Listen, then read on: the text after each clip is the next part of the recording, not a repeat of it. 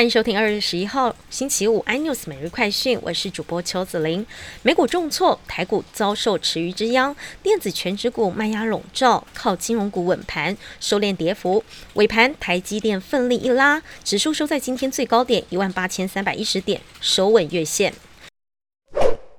国内疫情今天新增十八例本土，境外一路六十一例。本土个案中，高雄暴增十三例，为家族群居扩散，感染源还在清查当中。另外，新北板桥一家四口确诊，其中打工妹男友也染疫，基因定序出炉，和桃机群聚一致。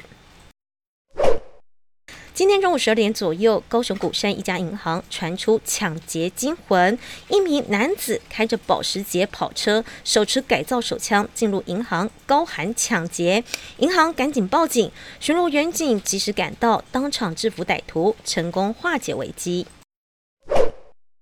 王力宏、李静蕾去年爆出离婚后，一连串的内幕风暴也震撼演艺圈。今天有网友曝光两人在纽约法院的诉讼档，表示李静蕾从去年开始没有提交过任何证据，反倒是王力宏庞大的律师团已经提出十一份文件。对此，李静蕾也发出声明反击，反控王力宏冻结账户，连子女抚养费也不支付。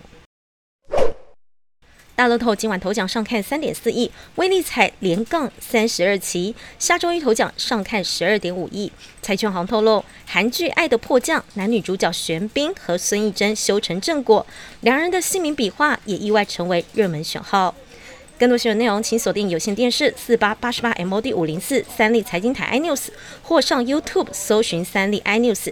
感谢台湾最大 Podcast 公司声浪技术支持。您也可以在 Google、Apple、Spotify、KK Bus 收听最新 iNews 每日快讯。